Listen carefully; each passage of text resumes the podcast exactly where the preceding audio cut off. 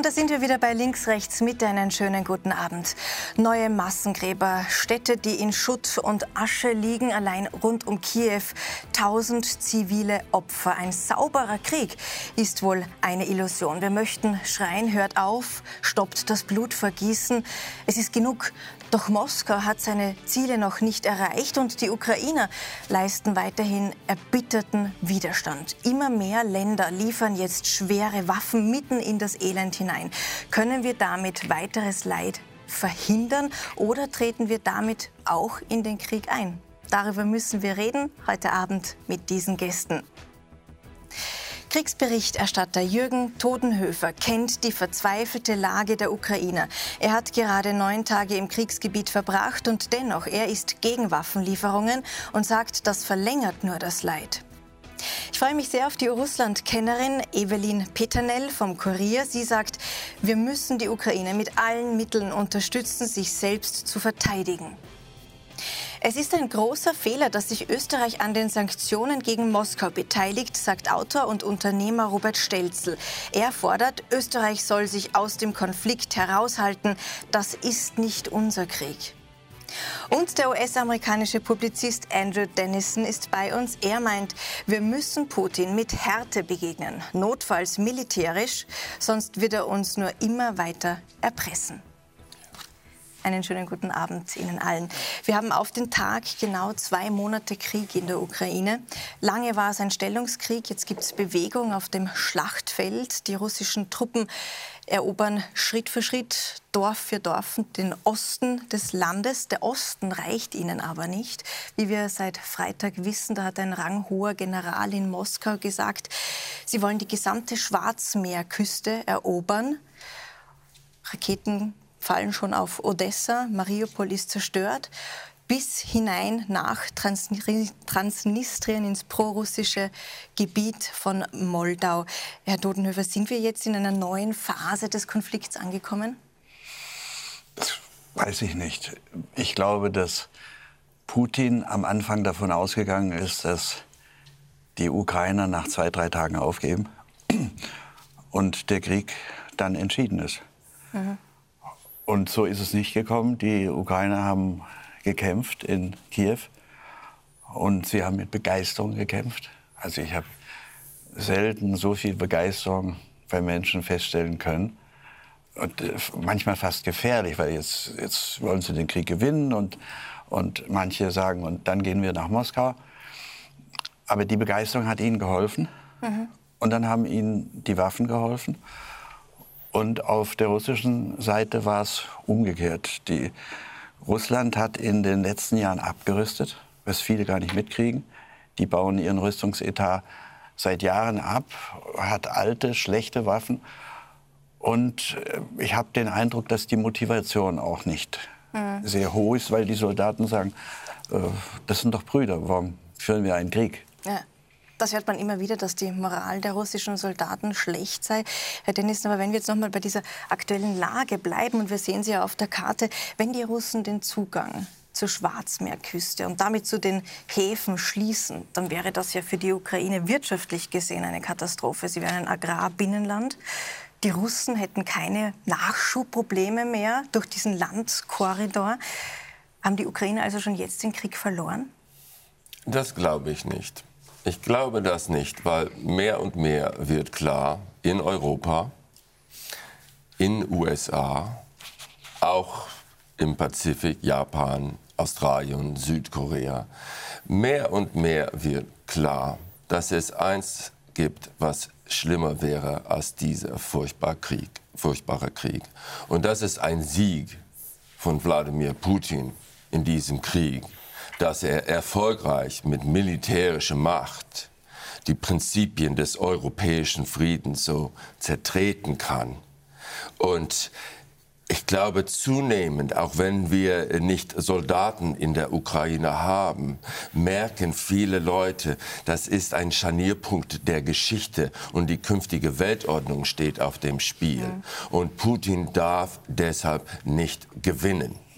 Jetzt, ich muss auch sagen, wir haben gesehen, wie diese Militär gescheitert ist von der strategischen Zielsetzung Putins. Das Volk steht hinter mir. Jetzt denkt er, dass die Verräter sind und wir wissen, wie Putin mit Verräter umgeht. Das Operative, dass man so eine riesige äh, Kampf der verbundenen Waffen mit Luftunterstützung, Überlegenheit und dann die Logistikketten und dass die Lastwagen alle fahren, dass das funktioniert, dass die Information, die Kommunikation und Befehlsketten der Russen funktionieren. Das funktioniert nicht auf der taktischen Ebene. Auch haben kein Nachtsichtsgerät. Ähm, äh, die Javelin-Raketen sind äh, eine Hölle für die arme junge russische Soldaten. Also ein, ein, eine, äh, eine Fehlkalkulation. Und das gibt vielen im Westen also nicht nur der Meinung, der ist gefährlich, Putin, und der darf nicht gewinnen, sondern wir können ja. auch gewinnen.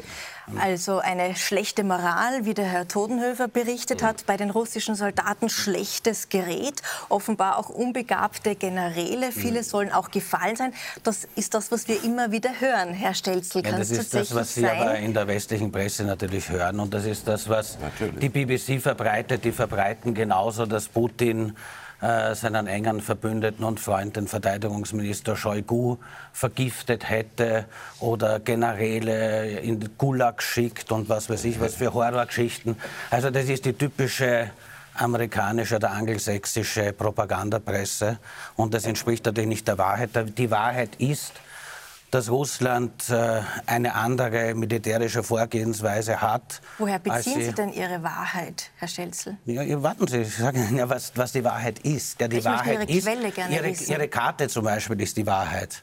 Ja, Ihre Karte ist die Wahrheit, weil Ihre Karte zeigt ja selber, dass die Russen natürlich am Vormarsch sind und dass die Russen nur eine andere Art der Kriegsführung haben, als sie die Amerikaner haben. Also Sie haben es gar nie auf einen die, Blitzkrieg die angelegt. Das, das, ist irgendwie eine, eine, eine gewisse Heuchelei meiner Meinung nach, dass man auf der einen Seite den Russen sagt, sie sind so unfähig und bringen militärisch nichts zustande und es geht nichts weiter. Und auf der anderen Seite hätte ja Russland einen Art amerikanischen Krieg führen können, sprich einmal tausende Raketen auf die Städte runterlassen und einmal auf gut Deutsch gesagt alles platt machen und nicht äh, eine Situation herbeiführen, die ja Russland nicht so belassen muss, nämlich dass es einen regelrechten permanenten Polittourismus nach Kiew gibt, dass die Bahnlinien funktionieren und dass jeder, der will, dort rein und raus geht. Ja, das hätten ja die Russen sofort stoppen können und könnten sie auch jetzt jederzeit stoppen. Das heißt, wenn ich Sie richtig verstehe, dann sagen Sie, die Russen haben es gar nie auf einen Blitzkrieg angelegt. Sie wollten immer schon äh, so vorgehen, wie sie gerade Dorf für Dorf, Schritt für Schritt vorgehen. Das ist vielleicht, der, das ist vielleicht der Plan äh, A oder B oder C. Ja, natürlich mhm. ist es erfreulich, wenn, wenn äh, gegnerische Truppen überlaufen oder wenn die Bevölkerung sich anders verhält. Auf der anderen Seite, wenn sie den Krieg in die, in die Städte treiben und in den Städten führen, dann haben sie natürlich eine Situation, die ähnlich ist wie in Syrien, sprich, dass es dann zu Städtekämpfen kommt. Mhm. Und um diese Städte- und Häuserkämpfe zu vermeiden, äh, geht Russland auch, wo es nur geht, nicht in die Städte hinein. Das wird aber nichts daran ändern, dass diese Städte äh, letztlich isolierte Inseln sein werden und dass Russland, je länger der Krieg dauert, desto äh, mehr Gebiet, wenn man so möchte, in Beschlag nehmen wird. Und so wie Sie sagen, Putin darf nicht gewinnen, ist es so umgekehrt natürlich, dass Putin gewinnen muss und gewinnen wird. Ja, mhm. Denn hier geht es für Russland um die Existenz und nicht äh, in irgendwelchen Fantasien der Frau Newland, mhm. dass sie meint, dass jetzt Russland besiegt Also Sie sagen, muss. Russland wird gewinnen, Russland ist auf dem Vormarsch. Äh, Mariupol sind die russischen Truppen sehr wohl reingegangen, die Stadt ist zerstört. Das musste sein, ja. Bei Kiew war es nicht so, da sind sie gescheitert. Frau Pittenel, kann Warum man denn... gescheitert? Entschuldigung. Warum sind Sie gescheitert, nur weil Sie nicht reingingen? Das ist Ihre Eine Belagerung ist Denk ja kein Scheitern. Verluste, 20.000 Verluste. Denk an die Bilder, die, um die, die, die, die Russen haben die Listen veröffentlicht der ukrainischen mhm. Opfer mit allen Details, die Amerikaner nicht. Woher haben sie die 20.000? Ja, ja. Wo sind die? Ich meine, es ist schön, dass Sie hier sind, weil Sie vertreten sehr genau äh, die Darstellung, mhm. die aus Moskau kommt. Mhm. Und es ist wichtig, dass wir Und welche kennen. vertreten Sie? Ich verstehe, vertrete die der westlichen Medien. Sie mhm. behaupten, die betreiben Propaganda. Sicher. Aber die Mehrheit der Welt ist der Meinung, die Lügen kommen aus Moskau. Und Wahrheit Sie die Mehrheit der Welt zusammen? Wo ist die Mehrheit der Welt? Aber wissen wie Sie, es viele Staaten, wie viele Sie- Staaten haben die Sanktionen mitgetragen? Wer ist die Mehrheit Zu den der Welt? Sanktionen, Herr Ja. Stelzel, kommen wir gleich noch. Aber Keiner ich, will wissen Sie, es gibt einen. Satz, Ja, der das keiner. ganz gut jetzt auf den Punkt bringt. Oh ja. Im Krieg stirbt die Wahrheit zuerst. Mhm. Und ich glaube, wir müssen hier wirklich immer versuchen, auch beide Seiten zu sehen. Es ist ein Informationskrieg, auf jeden Fall. Ja. Ähm, Aber ich muss einen möchte Punkt jetzt machen. die, die, Wahrheit, die Wahrheit, also eine balancierte Darstellung heißt nicht Wahrheit und Unwahrheit nebeneinander stellen. Ja, das dürfen wir nicht machen. Das, das, das muss man klar machen. Und ich behaupte, was hier gesagt wird, ist die Unwahrheit, Mhm. die aus Moskau kommt, äh, gewürzt mit einigen Wahrheiten. Ja. Und wir Wahrheit- müssen vorsichtig dafür Die Wahrheit sein. ist bei dem amerikanischen Angriffskrieg auf den Irak schon vor dem Krieg gestorben, denn sogar die Kriegsbegründung war die Unwahrheit. Ja? Sie sollen glücklich sein, dass es Aber keine ich möchte Russen und jetzt zu meiner gibt. Frage Oh ja, ich zurückkommen. Wir waren bei der Debatte, kann die Ukraine diesen Krieg überhaupt noch gewinnen?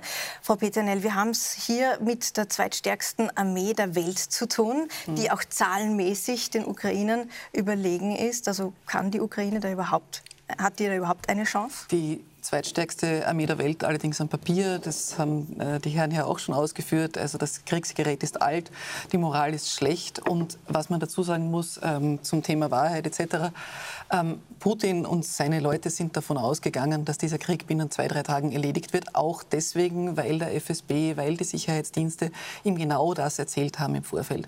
Sie sind davon ausgegangen, dass die, Ukraine, dass die Ukrainer jubelnd dastehen werden, wenn die russischen Soldaten kommen.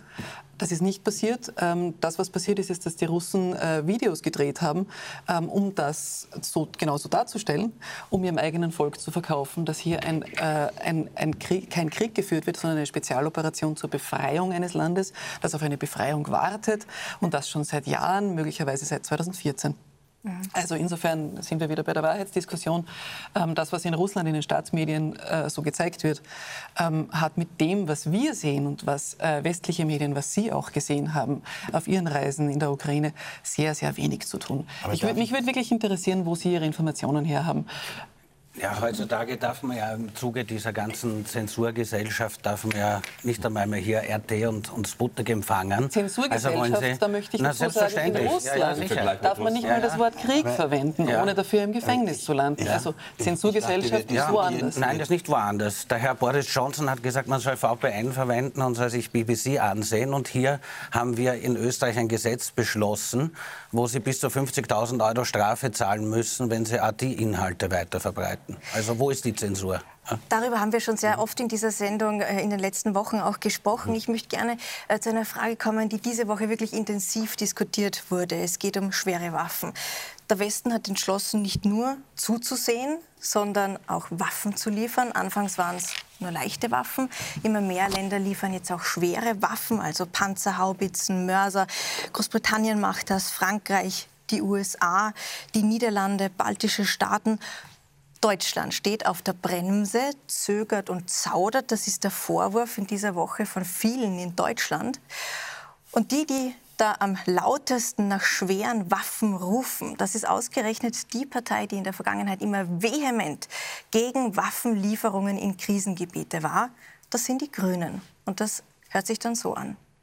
Das Problem halt aus Deu äh, für Deutschland ist, dass wir bei den Sanktionen bremsen, bei den Waffenlieferungen bremsen und damit die Gefahr droht, dass der Krieg sich immer länger hinzieht. Und je länger sich dieser Krieg hinzieht und je näher Putin einem Sieg kommt, desto größer ist die Gefahr, dass dieser Krieg sich ausweitet, dass weitere Länder überfallen werden und wir dann am Ende in einen erweiterten, de facto Dritten Weltkrieg rutschen.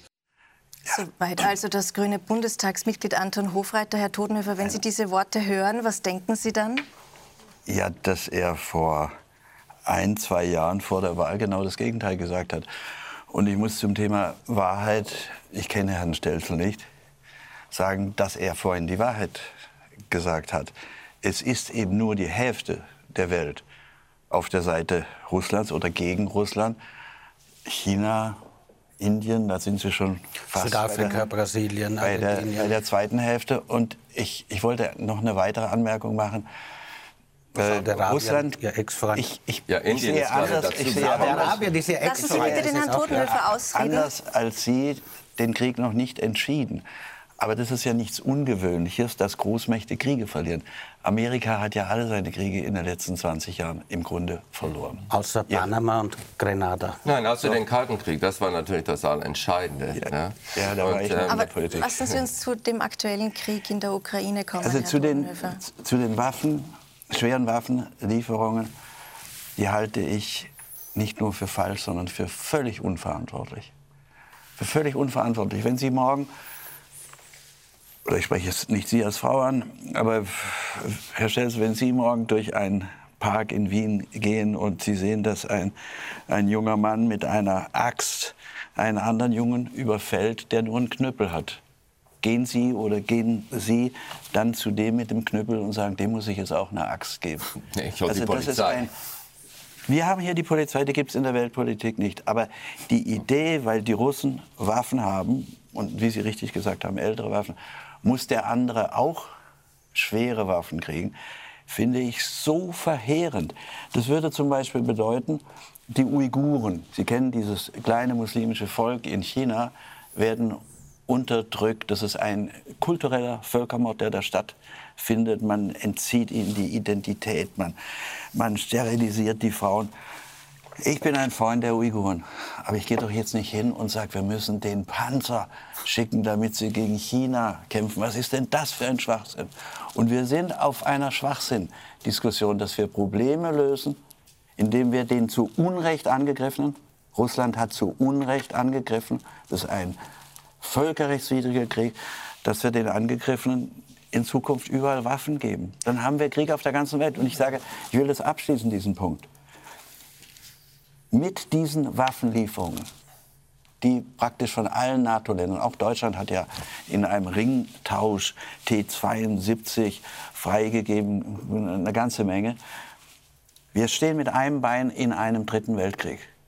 Wir stehen mit einem Bein in einem dritten Weltkrieg und darüber sollten wir nachdenken und nicht, ja, wir müssen doch und jetzt und die, die haben weniger Waffen und wir müssen nachdenken, dass wir an, einem, an der Schwelle zu einem dritten Weltkrieg stehen und wir müssen nachdenken, gerade wenn Putin so ist, wie Sie das gesagt haben, was macht Putin, wenn er den Krieg verlieren sollte und wenn er sieht, er geht unter? Wird Putin dann sagen, nein, die Atomwaffe benutze ich nicht? Wir reden über ganz seriöse, ernste Fragen. Und ich sage für mich, ich werde nicht tatenlos zuschauen, wie solche Politiker, die wir gerade gehört haben, ein Grüner, der Schwerter zu Pflugscharen machen wollten, uns in einen dritten Weltkrieg führen oder in einen Atomkrieg. Aber ich werde nicht aber tatenlos Was zuschauen. wollen Sie dagegen machen? Da kann man die Straßen mobilisieren. Die spielen ein Spiel, das ist so gefährlich. Ich habe zehn Kriege miterlebt. Aber dass demokratische Parteien, die ja mit Verhandlungen die Verhandlungsmasse haben über Sanktionen, über wir haben, Sie haben das so schön vorhin gesagt, über den Kalten Krieg und dann gab es die KSZE. Warum machen wir nicht eine Friedenskonferenz und legen Angebote auf den Tisch und sagen, Russland muss zurück an die Grenzen vom 24. Februar, kriegt das, was es damals hatte. Das heißt, es kriegt Donetsk, Luhansk, die Krim, das war damals schon weg, aber es kriegt nichts Neues dazu. Und wenn Russland dann eine Bestandsgarantie gibt für die Ukraine und mit Gewaltverzichtsverträgen, ganz ähnlich wie bei der KSZD, mit Gewaltverzichtsverträgen die Existenz der Ukraine garantiert. Und wenn wir Frieden haben, dann können wir auch die Sanktionen Die zurücknehmen. traurige Herr Geschichte ist, dass Russland hat 30 Jahren genau solche Friedensverträge unterschrieben, die gesagt haben, wir respektieren die Grenzen Europas. Und wir müssen auch zurückschauen, denn nach dem Zweiten Weltkrieg hat man eine UNO geschaffen. Und welche Grenzen haben Sie in Entschuldigung, bitte nicht unterbrechen. Oh ja, wir können unterbrechen. Okay, also äh, nach dem Zweiten Weltkrieg im UNO-Charta 51 hat man nicht nur das naturgegebene Recht auf Selbstverteidigung unterstrichen, weil es keine Weltpolizei gibt, genau wie Sie sagen, wenn der eine auf dem anderen schlägt, sondern den Recht auf kollektive Selbstverteidigung. Das heißt, Sie Und sind für dann- Waffenlieferungen, ja, Herr Dennis. Genauso wie Amerika Deutschland, auch Westdeutschland, auch bevor Deutschland in der NATO war, militärisch unterstützt hat. Es gab natürlich eine Gefahr des, Zweiten Wel äh, des Dritten Weltkriegs, Berlin-Krise, ähm, äh, äh, Berliner Luftbrücke, aber auch äh, äh Khrushchevs äh, da am Ende, das war gefährlich. Kuba-Krise natürlich auch. Es ist immer Würden ein Gefahr. Sie den Uiguren aber, Panzer schicken gegen China? Nein, aber das Warum ist ein, nicht? also das Problem in dieser Diskussion sind die falschen Parallelen, die wir ziehen. Also ich schaue die Ukraine an und ich frage mir, wenn die nicht die notwendigen Mittel bekommen, um Putins militärische Offensive zu beenden, und nicht nur das, sondern mindestens auf die Grenzen von 24. Denn Sie haben gesagt, 24. Februar, dahin sollen wir. Aber ich sehe gar nichts, was Putin motivieren würde, diese Grenzen zu Wir machen ja auch akzeptieren. keinen einzigen Vorschlag.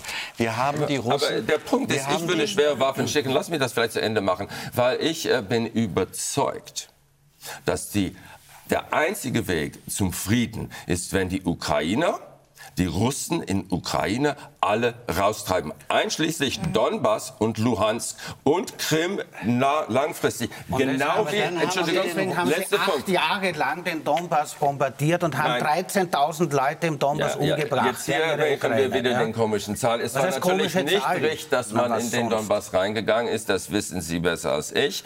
Aber das Problem ist, das Problem ist, dass die OSZE, die vertrauensbildenden Maßnahmen nicht möglich sind, solange Russland Ukraine militärisch erpressen kann. Sie Wer- erzählen ja, immer wer hat Sie sprechen über Wahrheit. Ja. Und Sie machen das mit viel Charme. Sie sprechen immer nur über das, was Russland falsch macht. Ich sage auch, dieser Krieg ist völkerrechtswidrig und nicht zu rechtfertigen. Ja. Das ist meine Ausgangsposition. Aber warum gibt es da eine Vorgeschichte zu diesem Krieg?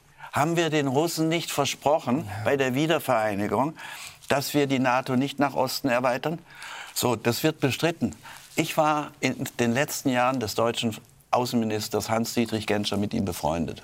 Und ich war häufig bei ihm zu Hause. Aber meinen Sie, und das er hat mir in allen Krieg? Details ist erzählt, von Ihnen wie der Westen, wie er persönlich, Shevardnadze, das war der Außenminister der Russen, versprochen hat, wenn wir die Wiedervereinigung kriegen, werden wir die NATO-Truppen nicht jenseits der Elbe bringen. Das ist jetzt doch sind völlig neue, jetzt Das ist neue, doch völlig das ist irrelevant nicht widerlegt. Nein, jetzt sind gerade eben neue, neue Akten aufgetaucht. Guck mal, Hitler hat auch Gründe für möchte Sudetenland mal und kurz- Korridor vorgelegt. Ganz kurz, ganz so uncharmant hier reinkrätschen, Herr Totenhöfer. Ich denke, es gibt viele Gründe für diesen Krieg, die in der Vergangenheit liegen. Womöglich hat der Westen auch Fehler gemacht, wahrscheinlich sogar. Aber es gibt kein Recht Nein, auf einen Krieg. Ich glaube, da sind wir uns einig. wir uns alle einig. Frau Peternell, wir haben über schwere Waffenlieferungen gesprochen. Herr Hofreiter sagt ganz eindeutig, schwere Waffen, wenn die geliefert werden, die verhindern einen dritten Weltkrieg. Herr Todenhöfer ist ganz anderer Ansicht. Aber ist bemerkenswert ist schon, dass der grüne Hofreiter das fordert. War also das Mantra, keine Waffen in ein Kriegsgebiet, war das ein Schönwettergerede? Es war möglicherweise ein Schönwettergerede, aber die Zeiten haben sich geändert. Es hat eine Zeitenwende gegeben, so wie Herr Scholz das gesagt hat, auch wenn er das, das, dieses eigene Mantra jetzt nicht erfüllt. Äh, sei es drum, das, was am 24. Februar passiert ist, war eine Zäsur und das hat viele zum Umdenken bewegt. Auch die Grünen und ich finde die Haltung der Grünen einigermaßen nachvollziehbar, weil anders als Sie das argumentieren, sehe ich es so, dass Putin es als Einladung empfindet, wenn man ihm nichts entgegensetzt. Er hat es als Einladung empfunden, seit das 2014 ähm, mit dem Minsker Abkommen eine Situation geschaffen worden ist, ähm, die ihm vieles erlaubt hat, die ihm die, Krim, die Krim-Annexion erlaubt hat, die ihm ein, äh, äh, die Unterstützung eines Regimes im Donbass hat er erlaubt Sanktionen hat. gekriegt, dass es kracht. Ja, aber er hat trotzdem weitergemacht und er hat bis zum nicht erlaubt. 24. Februar seine, seine Truppen aufmarschieren lassen und der Westen hat noch immer ungläubig dazu, äh, dabei- dazu ähm, hat nichts gemacht. Ähm, das Problem ist, dass Putin in einer Welt lebt, in die, ein, ein imperiales Russland beinhaltet. Er möchte ein äh, Russland wiederherstellen, das Peter der Große regiert hat, das Ivan der Schreckliche regiert hat, von mir aus auch Stalin. Es gibt wundervolle Anekdoten über ihn, wie er in seinem, in, in, im Kreml sitzt, ähm, wo die Hälfte von Stalins Bibliothek steht und er aus Stalins Büchern zitiert, er ist ein großer Stalin-Fan. Und das, was er jetzt in der Ukraine macht, auch methodisch, wenn man sich ansieht, wie Mariupol ausgehungert wird, ist eins zu eins die äh, Kriegsführung und die Politik, die Stalin gemacht hat. Und in welcher imperialen Welt leben die Amerikaner, die die ganze das Welt bedrohen? Die, Sache, das tut ja wohl etwas zur Sache. Ist, Nein, einmarschiert ja, ist Putin. Er ist einmarschiert, nachdem acht Jahre lang die Minsker Abkommen nicht umgesetzt wurden und nachdem, nachdem der Donbass permanent einmarschiert ist. Wo ist er Die kleinen grünen Männchen, die 2014 im Donbass einmarschiert Ja, und warum? Weil es den Putsch von der Frau Newland und den Herrn McCain gab. Es gab der Putin findet immer einen Vorwand und anscheinend sein ja, Jetzt ist es ein Genozid. Ja, ja, sicher. Es ist eine. Er findet ja, stimmt das so? Oder war die Frau Newland nicht mit Fakt der EU am Kann ich eine ganz andere Frage stellen an, an Sie? Ich habe ja gesagt, ich habe für diesen Krieg, ich lehne diesen Krieg ab. Aber er hat eine Vorgeschichte. Und die Vorgeschichte war, dass trotz eines großen Versprechens von, nicht nur von Genscher, von Baker und bei den zwei plus vier Verhandlungen über die Wiedervereinigung ist das festgehalten worden. Da ist sogar gesagt worden, da hat der deutsche Vertreter Krobock gesagt, und deswegen können wir Polen nicht in die NATO nehmen. Da ist man ganz weit gegangen, das waren alles Versprechen. Aber das verkennt was würde, doch, würden diese, Sie bitte dass diese Staaten diesen souverän Punkt machen lassen? haben, in die NATO Na, gehen wahnsinnig zu wollen. Was, was würde Amerika sagen, wenn Mexiko morgen verkünden würde, unser neuer Verbündeter ist Russland und er bekommt den Stützpunkt da und da und da, alles in der Nähe der Grenze von Amerika. Die Amerikaner würden sagen, kommt überhaupt nicht in Frage. Falsch, Kuba. Und genau, und bei Kuba haben sie es auch so gemacht. Wir haben Guantanamo Bay, das ist unser Sebastopol. Ja. Wir haben Kuba Sie- Sie- angegriffen, war falsch. Bay of Pigs. Dann hat Khrushchev Kernwaffen in Kuba gesteckt. War auch Dann haben Sie falsch. gesagt, wir machen Sind Atomkrieg. Und dann haben wir uns versprochen, wir werden Kuba nicht besetzen. Sehr, Bis heute haben wir nicht ja gemacht. so gerne zu, aber Ihr Land würde nie akzeptieren, dass der Gegner in Anführungszeichen seine Truppen bis an die Grenze bringt. Und wenn die Ukraine jetzt Mitglied der NATO geworden wäre, sie wird es ja jetzt nicht werden, dann wären amerikanische Raketen an der Grenze zu Russland. Das kann Russland doch nicht Das akzeptieren. stand doch ja auch gar nicht mehr zur. Debatte. Das ist Ja, aber 2008 selbstverständlich. beim Dann NATO-Gipfel hätten in Sie es Budapest garantiert, dass es nicht zur Debatte steht. worden. Guck mal, Kaliningrad ist so aufgerüstet Raketen seit, eh- seit den letzten zehn Jahren, Wir wenn drehen wir alle uns von hier ein Frieden gesprochen bisschen haben. im Kreis und wir driften immer Aber- wieder ab in okay. diese Vorgeschichte des Das- Krieges, das die wir wir ganz oft schon diskutiert und debattiert haben. Ich möchte wirklich gerne jetzt bei dieser aktuellen Situation bleiben und bei dieser aktuellen Debatte. Schwere Waffen, ja, nein. Droht dann ein Atomkrieg, ja, nein. Wir sehen hier US-Präsident Joe Biden. Die amerikanischen Geheim- Geheimdienste, Herr Dennison, die haben weniger die Sorge, dass ein Atomkrieg wahrscheinlich ist. Wie kommen diese zu dieser Annahme?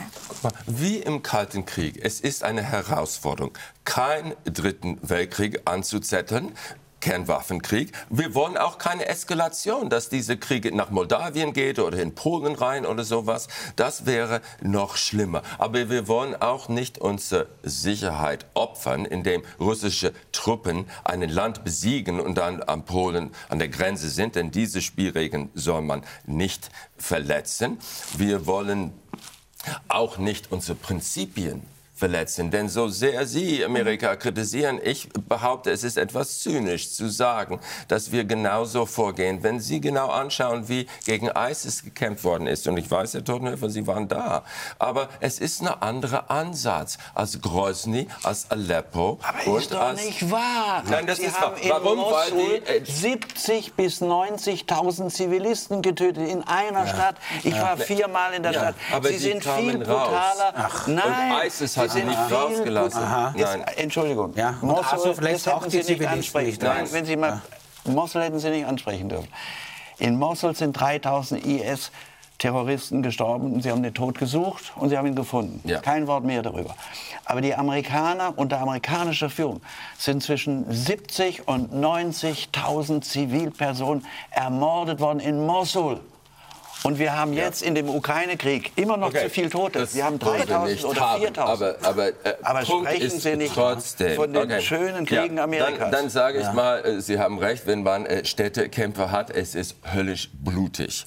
Und äh, das heißt nicht, dass ich Amerikas Aktion äh, entschuldigen möchte. Aber zu sagen, dass weil Amerika das gemacht hat, darf Russland das machen, das ist was anderes. ist Vor allem, weil es ist eine ganz andere Sache, wie die Russen das machen. Man muss das schon verstehen. Da sind wieder diese mhm. falschen Parallelen. Und deshalb ist, ist es so notwendig, finde ich, dass wir die Ukrainer dabei helfen, das Notwendige zu, zu tun, das heißt, schwere Waffen ja. zu liefern, sodass da, die Was Russen die USA rausgehen. ja auch machen, 3,3 Milliarden schon reingesteckt. Es ja. landen, glaube ich, jeden Tag acht bis zehn Frachtflugzeuge in der Nähe der Ukraine mit Waffen.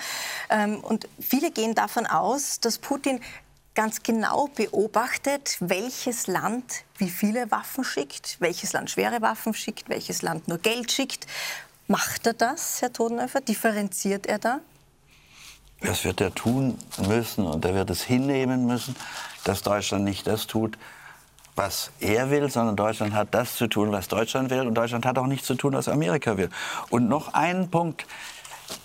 Die Kriege der Amerikaner, die viel brutaler waren als alle anderen Nationen nach dem Zweiten Weltkrieg. Sie haben viermal, fünfmal, zehnmal so viele Menschen umgebracht mhm. als die Russen oder wer auch immer. Und ich war in diesen Kriegen. Mhm. Aber keiner ihrer Kriege rechtfertigt einen Krieg Russlands. Genau. Da sind wir wieder einer Meinung. Ja. Und wenn nur es sind aber wieso drei oder 4.000 dann diese moralische Erhöhung der Amerikaner? Nein, nein Sie werfen Warum? mir das vor, aber Na, das sicher. ist nicht der Punkt. Aber sicher. ich sage Sie schon. Sie klagen an, Sie fordern, dass Putin vor den Internationalen Strafgerichtshof ja. gestellt werden soll. Und auf der anderen Seite wird der Kriegsverbrecher Tony ja. Blair geadelt noch vor wenigen ja. Monaten. Sie leben in Österreich und genießen die Freiheiten hier und wissen ja, aber ganz nicht genau, wegen Tony Blair, Gott sei Dank. Das ist ganz anders als in Russland. Das ist ganz und ich will anders. diese Argumente gar nicht anfangen. Okay? Na, sicher nicht, das glaube ich auch. Herr Todenhöfer, Sie haben schon äh, gesagt, dass Sie sehr viel in Kriegsgebieten in Ihrem Leben unterwegs waren. Ich glaube, Sie waren in zehn Kriegsgebieten, haben von dort berichtet. Sie waren in Afghanistan, Syrien, Libyen, in Armenien, im Iran und Sie waren jetzt auch in der Ukraine und Sie waren im Anschluss dann auch in Russland. Ähm, sind erst vor kurzem zurückgekommen. Sagen Sie, haben wir denn hier in Österreich und auch in Deutschland das richtige Bild vom Krieg in der Ukraine? Ich, ich glaube im Kern ja. Weil Krieg, ich sag's mal mit einem Straßenwort, einfach scheiße ist. Jeder Krieg. Und wenn in der Ukraine nur ein einziges Kind gestorben wäre, wäre dieser Krieg zu verurteilen. Und es sterben immer Kinder. Und wenn Sie einmal gesehen haben, wie eine Mutter zum letzten Mal die Decke von ihrem toten Kind nimmt, dann sind Sie gegen Kriege. Und deswegen bin ich gegen den russischen Krieg. Deswegen bin ich gegen die Kriege Amerikas, die wie, wie Sand am Meer permanent immer wieder entstanden sind und die Amerika meistens verloren hat. Ich bin gegen Krieg.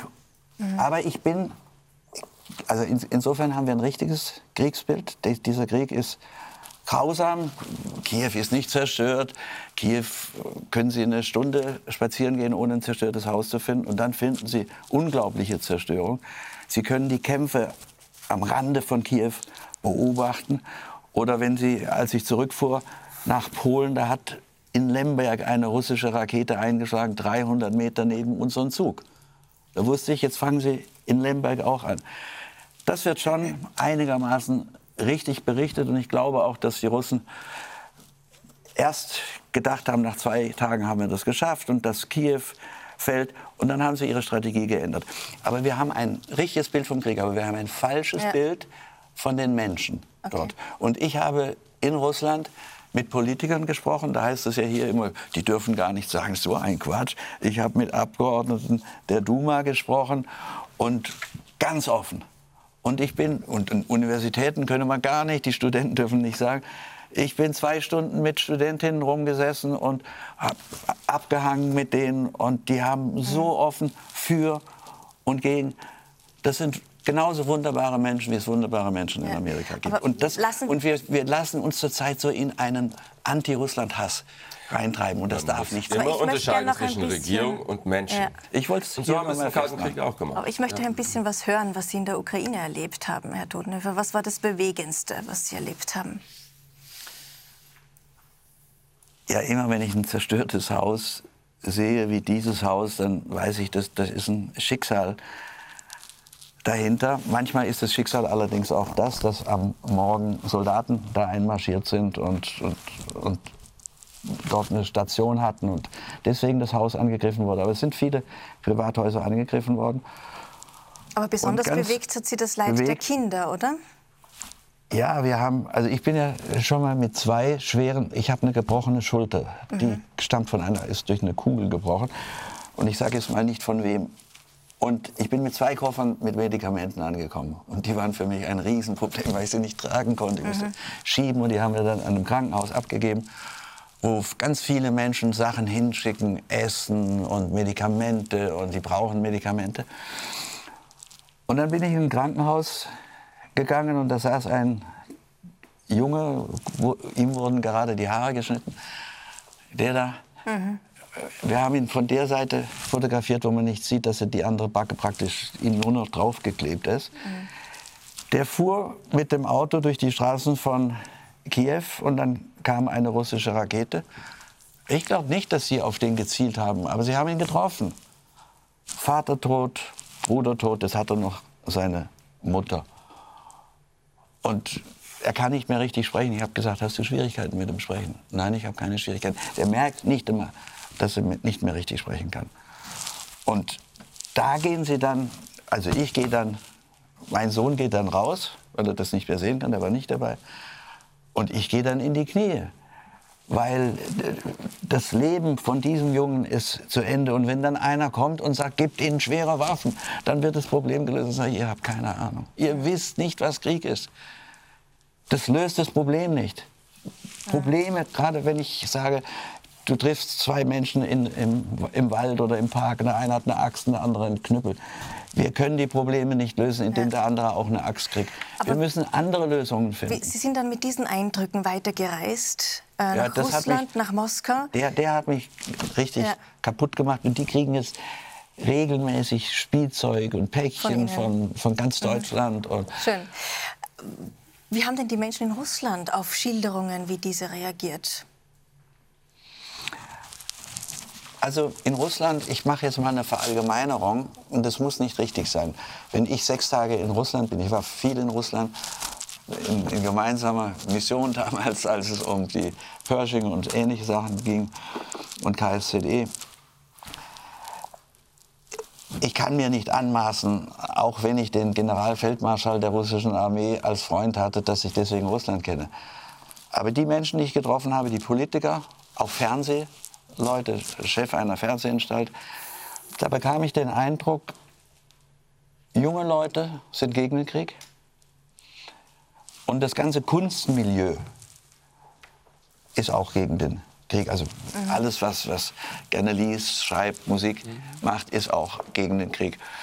Die Mehrheit der normalen Bevölkerung, die sich nicht um Politik kümmert, steht hinter Putin, fühlt sich vom Westen verarscht, nicht respektiert und geht auf die Geschichte, das ist eigentlich unser Land wie die Krim und eigentlich sind es unsere Brüder und eigentlich gehört es uns. Sind aber nicht tief informiert, stehen aber hinter Putin. Ich glaube nicht, dass Putin aus der Bevölkerung irgendwas zu befürchten hat.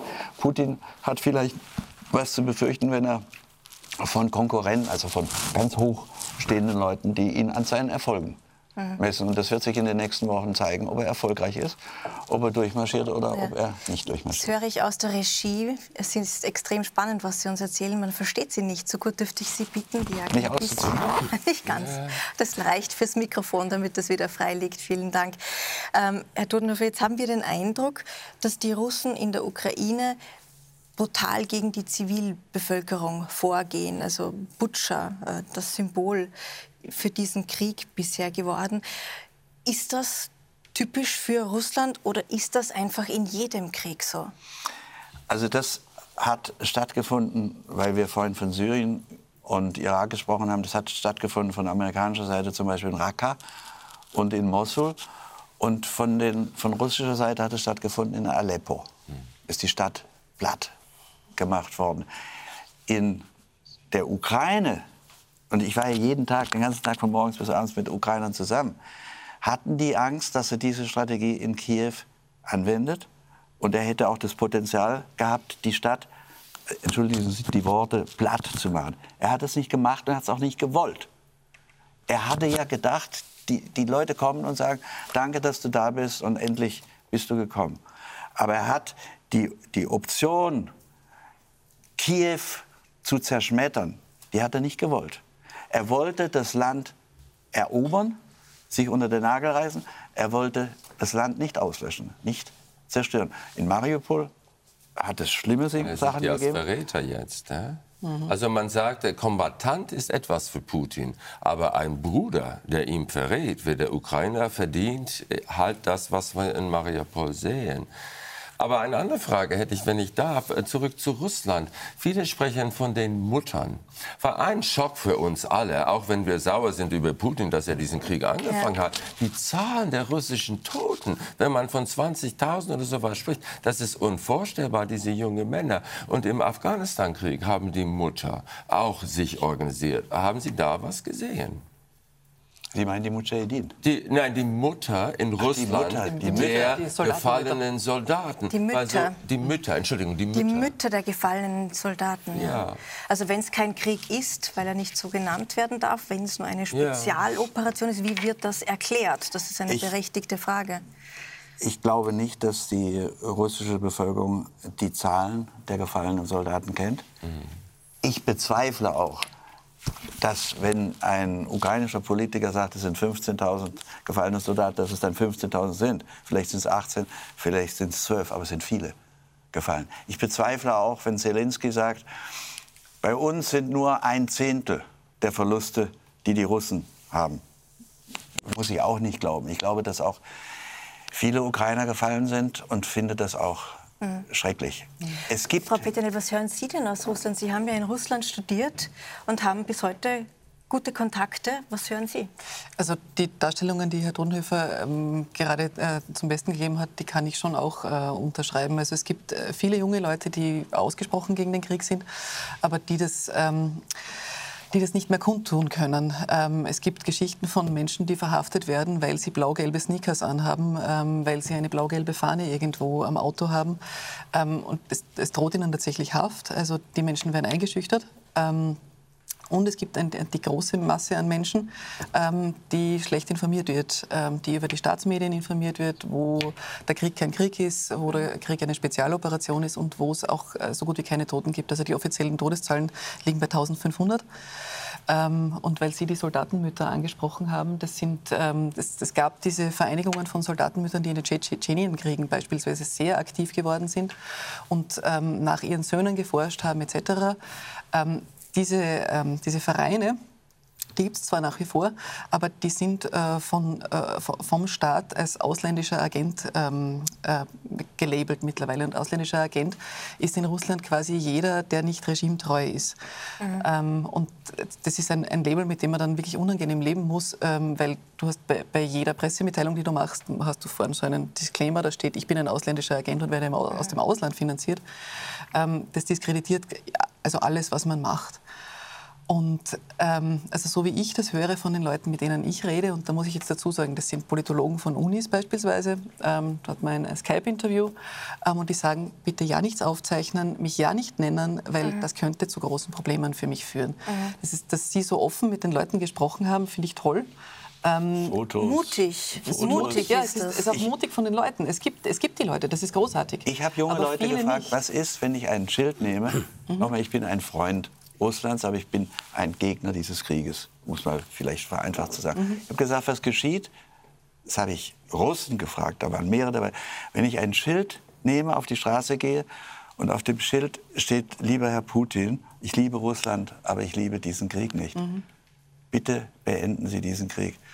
Die, ich, werde ich da verhaftet wie Nawalny? Die haben gesagt, im Normalfall schaut der Polizist sie an und geht weiter. Mhm. Russland ist nicht ganz so wie unsere Medien. Entschuldigung, ich, ich lese Ausschnitte des Kurier und der Neuen mhm. Presse, immer wieder in der Presseschau der FAZ. Es ist ein bisschen anders. Und er sagte, wenn Sie Pech haben, schaut er sich Ihre Papiere an. Und dann habe ich gesagt, ja, aber wann werde ich, werde ich, festgenommen? Er sagte, nee. Sie werden nicht festgenommen. Aber es gibt ja es gibt die Geschichten von Menschen, die festgenommen ja, ja, natürlich. Ja, es ist auch der Herr Assange festgenommen. Was sind das bitte das wieder für Horrorgeschichten, dass in Russland, der Herr Todenhöfer sagt selber, dass sich die Leute frei geäußert haben und sie versuchen mit jedem Punkt das irgendwie zu bezweifeln.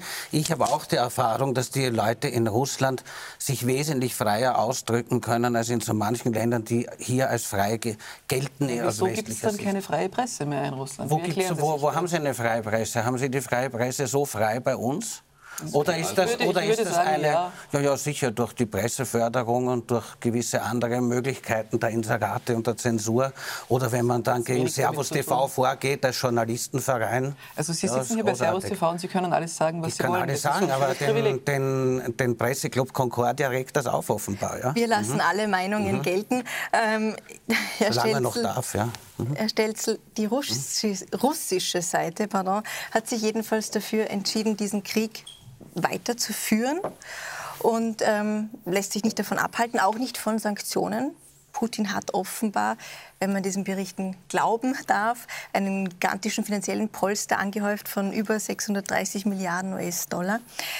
Sind die Sanktionen gegen Russland dann überhaupt das richtige Mittel, um diesen Krieg zu beenden? Also meiner Meinung nach aus vielerlei Hinsicht absolut nicht. Nicht nur, dass sie noch nie funktioniert haben, auch in 40 Jahren gegenüber den Iran nicht und gegen andere Staaten nicht. Ähm, aber vor allem Russland hat es wirklich zustande gebracht, in, vor allem seit 2014 seine Produktion, vor allem im Nahrungsmittelbereich und in einigen Bereichen der Konsumgüter dramatisch zu verbessern. Und diese Idee, ja, wie von einem senilen katalanischen Sozialisten, den Herrn Borrell, dass äh, die Leute durchdrehen, wenn sie keine Gucci-Taschen in Moskau kaufen können, ist er absolut lebensfremd. Die Sanktionen von irgendwelchen westlichen Importgütern treffen 99 Prozent der Leute überhaupt nicht. Und mhm. dieses eine Prozent, das hat sowieso Zugang nach Dubai oder sonst wohin und kann sich das iPhone auch von woanders holen. Also das ist eine völlige Illusion, mit Sanktionen die Leute zu verärgern. Es gab ja diese schöne Geschichte, wo, wo russische Models ihre Chanel-Taschen zerschnitten haben, mhm. demonstrativ, um zu zeigen, ja, wenn man im Ausland mit einem russischen Pass eine Chanel-Tasche kauft, muss man sich dazu verpflichten, diese nicht in Russland zu tragen, um das Chanel-Symbol herzuzeigen. Aber wenn die, ja. wenn die Sanktionen funktionieren würden, würden Sie dann dafür sein Natürlich. oder trotzdem dagegen? Nein, weil ich bin ja für Russland. Warum soll ich für Sanktionen okay. sein? Also es ist Ihnen egal, ob die funktionieren. Sie sagen, sie ja. funktionieren nicht, aber Sie wollen sowieso keine Sanktionen. da denke ich an, Natürlich wenn ich nicht. darf mal, ja, Sie zitieren oft aus Moskau. Ich glaube, ja. der Lenin hat gesagt, die mhm. Kapitalisten werden uns den Saal verkaufen, mit dem wir den aufhängen. Ich glaube nicht, dass Wirtschaftssanktionen Putin davon abfinden wird, seinen Krieg. Das ist eine völlig andere Kategorie zu führen. Aber ich finde es auch ein bisschen dumm, was das wir seinen Krieg finanzieren. Ja, das ist auch nicht so gut. Die, die jetzt gerade am meisten Öl aus Russland kaufen, über die Lukoil zum Beispiel, sind die Amerikaner. Die, die mit russischen Wertpapieren handeln, sind JP Morgan und, äh, und Goldman Sachs. Also sehr interessant. Ja, kaufen kein Öl mehr, das ist jetzt verboten. Ich weiß, wir waren sehr ja, engagiert, ja. aber... Äh, Nicht Wahnsinn. Also, wissen Sie, was Whataboutism, haben Sie, das, haben Sie das schon mal gehört? Was What, Whataboutism? What so, about? Ja, äh, weil wir sagen, Russland macht was und dann sagen Sie, ja, aber Amerika macht was. Es ist, als ob, wenn, wenn mein kleiner nein, Bruder... Nein, nein, nein, weil Sie haben immer so dieses, Sie haben die supermoralische, nein, Sie haben immer so dieses supermoralische Protest, von dem Sie die ganze Welt belehren. Und es ist eben nicht so. Ja. Sie sind selber nein, sehr... Ich die USA sind die hypokratisch. Gut, ich komme vom Whataboutism kommen wir zurück, ganz konkret. Ja, ja. Äh, Herr, Sie sind oft in, in, in Russland unterwegs, Herr Stelzl, ich weiß. Aber Herr Todenhöfer äh, war jetzt gerade vor Ort. Wie sehr schlagen denn die Sanktionen wirklich auf in Russland? Also die schlimmsten Prognosen sind ja nicht eingetreten. Trotz Inflation bei 18 Prozent. Der Rubelkurs ist wieder auf Vorkriegsniveau. Aber wie geht es den Menschen? Spüren die einfachen Menschen, spüren die die Sanktionen? Das kann ich nicht wirklich beurteilen. Ich habe gefragt danach. Ja. Was war die Antwort? Die Antwort hieß, es wird uns es trifft uns jetzt noch nicht, es wird uns in ein paar das Monaten schon treffen. Aber was ich ein bisschen schade finde, ich, ich finde ja gut, dass Sie eine Diskussion hier arrangieren, zulassen, wo sich ein, ein Pro-Amerikaner und ein Pro-Russe so richtig fetzen können, eine äh, intelligente, intellektuelle vom Kurier das mitmoderiert. Finde ich sehr schön. Was ich schade finde, wir haben nur über die Waffen gesprochen, dass man sich über die Alternative nicht Gedanken macht. Also auch in der politischen Diskussion Deutschlands und Österreich, dass man nicht überlegt, hallo, also was ich will, ich will eine Friedenskonferenz. Ja. Ich will eine Friedenskonferenz. Ich will, dass Putin und nicht so an so langen Tischen und Biden und Macron und, und Johnson, das und wie unserer heißt, glaube ich, Scholz, und dass die sich zusammensetzen und wie bei der KSZE nach Wegen suchen. Was kann man den Russen... Dann ging genau, Russland aus Deutschland raus Einer nach dem anderen, bitte. Entschuldigung. Danke für den Input, Herr Totenhofer. Wir ja. machen das jetzt. Ja? Wie kommen wir zu Frieden in diesem Krieg? Genau. Sie fordern eine Friedenskonferenz mit den mächtigsten Playern dieser Welt. Ich habe ja vorhin schon angedeutet, was die, die Punkte sind. Russland wird mitnehmen können, das, was es vorher hatte, vor dem 24., vor dem Überfall. Luhansk, Donetsk, Krim, das ist Geschichte. Vielleicht wird die Geschichte es irgendwann mal wieder anders lösen, aber es wird eine Bestandsgarantie für mein wichtigster Punkt ja. kommt erst, für die Ukraine geben müssen, abgesichert durch Gewaltverzichtsverträge und dass, die, dass dieses Land existieren darf und von Russland anerkannt wird. Und wir müssen, wir müssen endlich Russland mal anerkennen. Denn einer der ganz großen Punkte, warum dieser Putin auch Respekt sucht, ist die Art, wie wir die behandelt haben. Obama hat gesagt, das wäre nur eine Regionalmacht. Biden hat gesagt, das ist ein Killer. So geht man nicht mit einer anderen Weltmacht um. Und wenn man einen Mann wie Putin reizen will, dann muss man solche ja. Sachen machen. Natürlich muss man lesen, was der Putin sagt. Aber äh, zwei wichtige Punkte. Erstens, Sie sagen, Entschuldigung, Sie sagen, wir sollen, Darf ich noch wir eins sollen ein, ein zu Ende bringen. Ja. Wir haben es doch mal hingekriegt. Reagan, Gorbatschow und, und, und. Wir haben es doch mal Aber jetzt würde ich gerne hören, was Herr Dennis zu sagen aus hat. Deutschland. Und das war der Bedingung für diese ganze neue Frieden. Und die Russen müssen auch aus der Ukraine. Warum? Und jetzt Sie sagen Warum? und viele sagen, dass er, wir äh, zurückgehen sollen an den Stand von 24., wo die Russen noch Donbass, Luhansk und Krim äh, kontrollieren. Zelensky sagt nein. Zelensky sagt, wir machen keine territoriale Konzessionen. Ja, und Putin sagt, ich will den ganzen Donbass und, und, und, und. jetzt die Schlacht das auf dem Schlachtfeld wird leider entscheiden. Denn ich glaube nicht, dass Scholz oder Biden aufstehen wird und sagen, Zelensky, du hast hart gekämpft, ja. aber vergiss das. Aber Herr Denissen, ja. sehen Sie nur eine Lösung am Schlachtfeld? Ich sehe, die militärische Abschreckung muss hergestellt werden.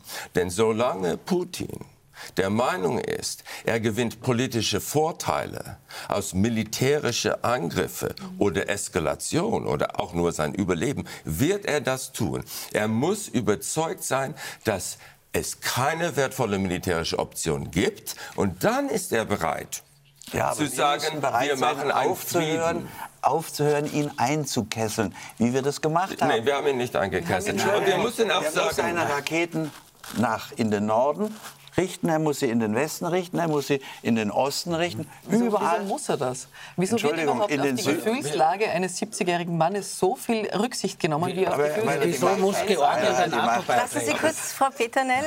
Also die Einkesselungstheorie, diese, die NATO hat... Ist Sie so brauchen nur eine Weltkugel zu nehmen. Das ist mir durchaus klar, aber ich sage nochmal, das sind Staaten, die haben jahrzehntelang unter der UdSSR gelitten. Mhm. Das waren souveräne Entscheidungen von souveränen Staaten, mhm. die sich freiwillig Sie können gerne mm, mm, mm, sagen, ja, ich habe trotzdem recht. Ist ein sehr, ja, ja. Ja. Äh, das Baltikum, ja. Polen, die haben sich ja. freiwillig und äh, aus, aus einer Historie der Angst äh, der NATO angeschlossen. Stimmt, darf ich eine Frage stellen an Sie? Was wird Amerika machen, wenn Mexiko mit dem Vorschlag kommt? Das ist Whataboutism. Ähm, das, Nein, das, das ist das. Das hat es nicht gegeben. In Kuba hat es das gegeben. Ja, aber da waren wir außerdem schon. Genau, ich möchte gerne vorwärts nichts, gehen. Genau, das tut nichts Freunde wie die Saudis. Und ich bin hier bei Herrn Dennison. Also es, es braucht eine militärische Abschreckung, so wie es im Kalten Krieg war. Wenn wenn, wenn Putin irgendwo die Möglichkeit sieht, wieder ein, ein, ein, einen militärischen ähm, Schlag vorzunehmen, dann wird er das machen. Und eine Friedenskonferenz, die über den Kopf Zelenskis und des ukrainischen Volks hinweg entscheidet, ist für mich eine, ein, ein, ein, Ding der Unmöglichkeit, weil die Ukraine wird das nicht akzeptieren. Aber bei einer Friedens, es wird schwer sein, bei einer Friedenskonferenz müssen alle Zugeständnisse machen. Und alle Ukrainer, mit denen ich gesprochen habe, haben gesagt, wir wollen keine Zugeständnisse machen. Das sagt man immer. Sie, Sie werden Zugeständnisse machen, da bin ich bei Ihnen. Und Putin auch. Deshalb? Und darf ich nur noch mal ja. sagen, Russland, es wird eine Folge haben. Russland hat einen Verteidigungshaushalt von 61,7 mhm. Milliarden Dollar. Die bezahlen das ist, nicht sehr gut. Das ist, Amerika hat 800 Milliarden. Das ist 14 Mal so viel, oder ich kann nicht so schnell rechnen. Putin hat abgerüstet. Putin hat den Verteidigungshaushalt zurückgefahren. Und jetzt hat er gesehen, das geht nicht. Man kann mit alten Waffen nicht kämpfen. Und einer der Folgen dieses Krieges wird sein, dass Russland aufrüstet. Und eine der Folgen und der Lieferung schwerer Waffen ist, ein Wettrüsten. Und das können wir auch nicht gebrauchen. Und Ihre Strategie führt zum Wettrüsten. Und ich sage, Ihre Strategie führt zu der Unterjochung von der Ach, Ukraine. Quatsch, ich Nein, weil Aber Putin wird das ganze denn, Land zu einem Bunker umwandeln. Was wäre denn, wenn es jetzt ganz anders läuft als derzeit, was wäre denn, Herr Totenhöfer, wenn die Ukraine aufgibt? Ist, sie nicht, ist dieses Land nicht in einer ausweglosen Situation? Denn selbst wenn sie aufgibt und die Russen gewähren lässt, welches Land haben wir dann. Ja, aber das, das gibt es nicht. Die Ukrainer geben nicht auf. Die, okay. sind, die sind in einer Stimmung, dann sterben wir lieber. Die geben, werden nicht aufgeben. Mhm. Die müssen sie raustragen aus ihren Städten raustragen. Die geben nicht auf. Mhm. Aber lassen Sie uns dann doch noch mal über das Szenario diskutieren, das lange Zeit als wahrscheinlich galt, nämlich dass es doch eine Lösung gibt am Verhandlungstisch, dass sich die Ukraine als neutral erklärt, mit Sicherheitsgarantien. Was ist das für ein Szenario, Frau Peternell? Was haben wir dann für ein Land? Ist das ein Land, das sich von westlichen Träumen verabschieden muss? Das ist die große Frage. Also äh, das ist, äh, ich kann sie nicht beantworten. Das kann momentan niemand beantworten. Das Problem ist, dass es dann ein geteilter Staat ist, der ähm, Donbass, äh, Krim, und, und, die Gebiete bis nach Odessa, wenn die jetzt in russischer Hand blieben. Also wenn, wenn dort dann ein, dasselbe Regime herrscht äh, wie die letzten acht Jahre im Donbass, ähm, dann tun mir die Menschen dort sehr leid. Ähm, was, ja. Möchten Sie was dazu sagen? Ja, sicher. Ja, ja, mir tun die Menschen im Donbass leid, weil sie beschossen wurden von der ukrainischen Seite. Und mir ja. tun die Menschen leid, die mhm. dort in Folterkellern gelandet Ach so, in welchen? Ja. Der Azov-Bataillone. Ja. Wollen Sie Videos dazu sehen? Schicke ich Ihnen. Gerne. Also ich sehe eine Lösung folgenderweise. Ein bisschen wie Kosovo. Okay? Äh, Kosovo, da hat Serbien 1999 Kosovo angegriffen, die Völker vertrieben und gesagt, das ist unser. Und am Anfang wollte der Westen kein großer Krieg und die haben ein bisschen gedrückt. Und dann hat Milosevic ein bisschen eskaliert. Und dann hat man gesagt, boah, dieser Milosevic ist wirklich gefährlich. Guck mal, was er tut. Er treibt die ganzen Leute raus. Und dann hat man immer ein bisschen weiter eskaliert, um zu verhindern, dass Milosevic gewinnt, dass er Kosovo übernimmt. Genauso glaube ich in der Ukraine. Wir im Westen werden alles tun, auch wenn es eine Gefahr des Dritten Weltkriegs damit verbunden ist, weil wir sagen, wir wollen uns nicht erpressen, sonst macht Putin alles, droht immer die Welt anzuzünden. Wir werden alles tun, dass die Ukrainer die Russen schlagen und der Waffenstillstand wird kommen, wenn die Frage kommt, wie gehen die umzingelten russischen Truppen ohne Treibstoff, ohne Nahrung und ohne Munition ähm, in der Kriegsgefangenschaft oder wie nach, wieder nach Hause. Das ist Wahnsinn, was Sie vorstellen. Nein, das ist Sie sind so wunderbar sympathisch. Dann kommt die Atombombe. Nein, ja, weil warum soll Putin das machen? Ich kann verstehen, dass Putin ein Selbstmordattentäter ist. Na, aber kollektive Selbstmord, ganz Moskau wird nicht passieren. So Und der Gegenteil ist zu sagen. Reingerutscht. Nein, das ist ein Schlaf, falscher Parallel. Schlaf, wann er darf nicht, nicht wird schon auf einmal, sonst verstehen unsere Seher zu Hause nichts. Aber die Frage ist gekommen, die ich beantworten. Nein, Mann, wenn, der, wenn die Russen geschlagen, umzingelt sind, kommt, das, das ist ein Szenario, das Sie gar nicht wünschen können. Ja, ja, das, das, gibt die Russen ein Freibrief immer wieder zu sagen.